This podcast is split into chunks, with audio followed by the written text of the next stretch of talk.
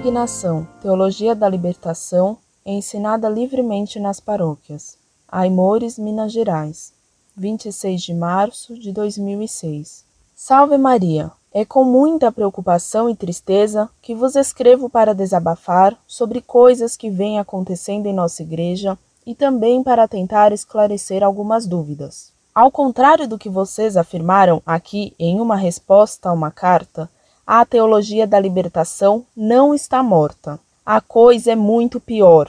Talvez se fingiram de mortos durante a vida de João Paulo II e agora que este verdadeiro servo se foi, aproveitam para sutilmente emergirem das trevas.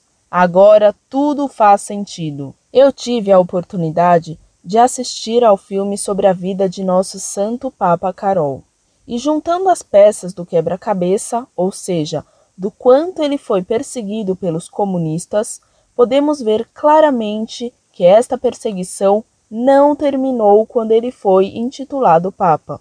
Mas agora, as paróquias, do interior principalmente, estão oferecendo curso de teologia, inclusive na minha cidade. E pelos absurdos que tenho ouvido de quem se inscreveu em tal curso, percebi instantaneamente o que o nome Teologia da Libertação quer dizer: libertando o homem de Deus para dá-lo ao mundo.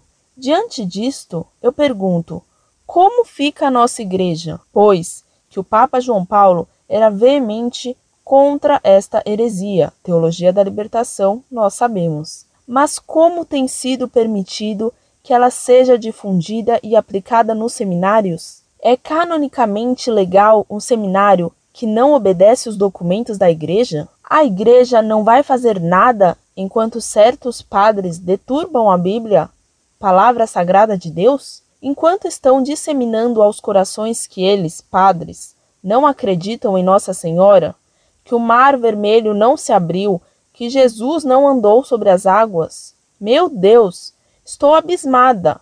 Esta não é a minha igreja. Será que o povo católico durante todo esse tempo foi enganado? Para que foram construídos os santuários de Aparecida e de Fátima? Para tirar dinheiro dos fiéis? É isso que a minha igreja está pregando?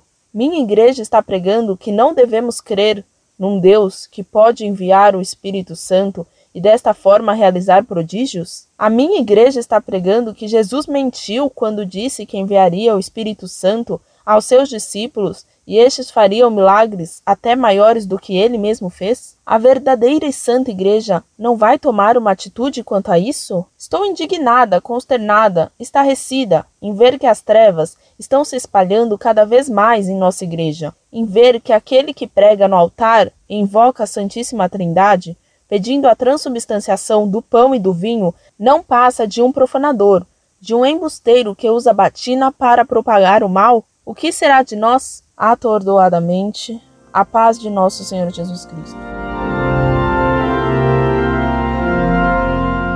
Muito prezada, salve Maria. Você tem toda a razão de estar indignada. É uma vergonha o que está acontecendo. A herética teologia da libertação é ensinada livremente nos seminários e nos sermões. E quando não é essa loucura racionalista marxista que coloca o estômago em primeiro lugar, os fiéis são lançados na heresia oposta do irracionalismo carismático, que leva os católicos ao protestantismo.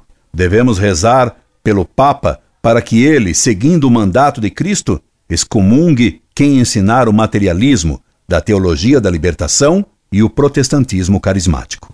Incorde Jesus Semper, Orlando Fedeli.